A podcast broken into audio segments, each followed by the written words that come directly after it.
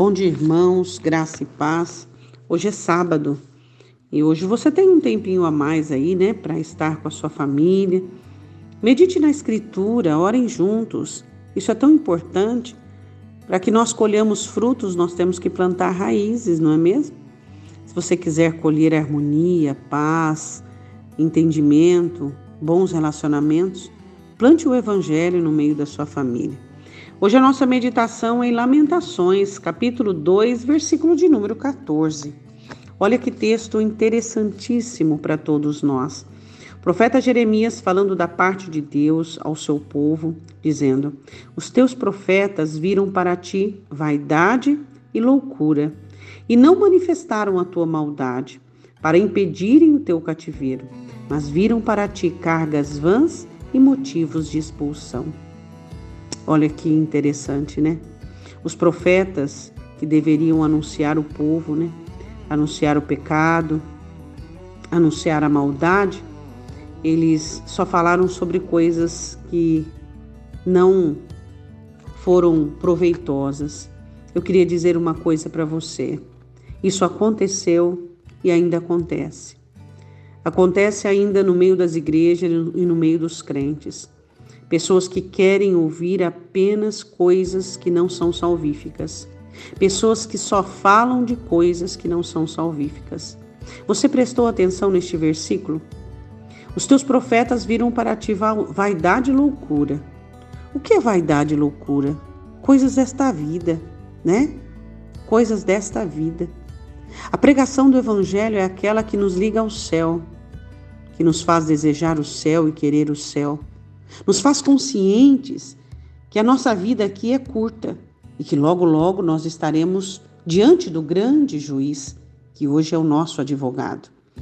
O Evangelho ele vem para tirar toda a vaidade, toda a loucura dos nossos corações.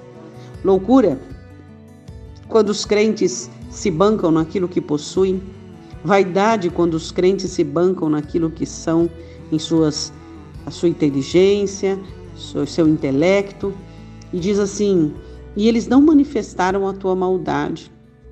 O Evangelho é para descobrir-nos. Não é isso que Hebreus diz?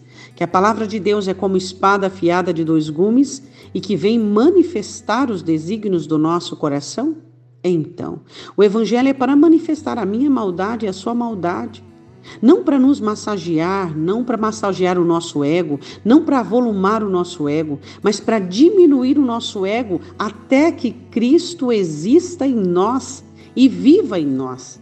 E diz assim: se eles tivessem falado da maldade de vocês, eles teriam impedido o cativeiro de vocês.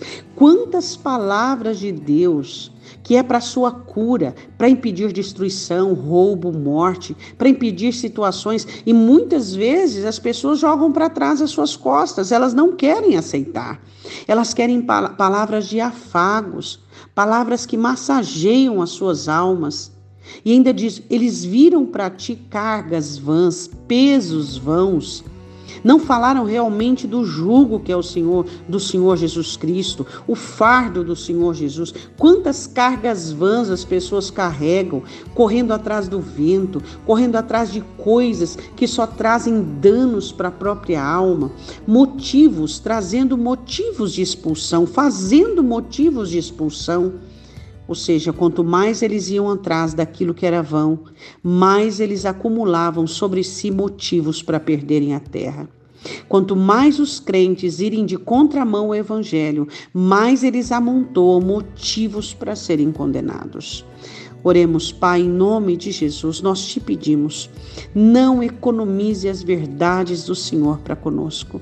Nós queremos as verdades do teu evangelho. Nós queremos que o Senhor nos rasgue por dentro e nos revele as verdades, ó Deus, toda a nossa maldade, todo o nosso a impureza do nosso coração precisa ser escancarada e aberta diante do Senhor.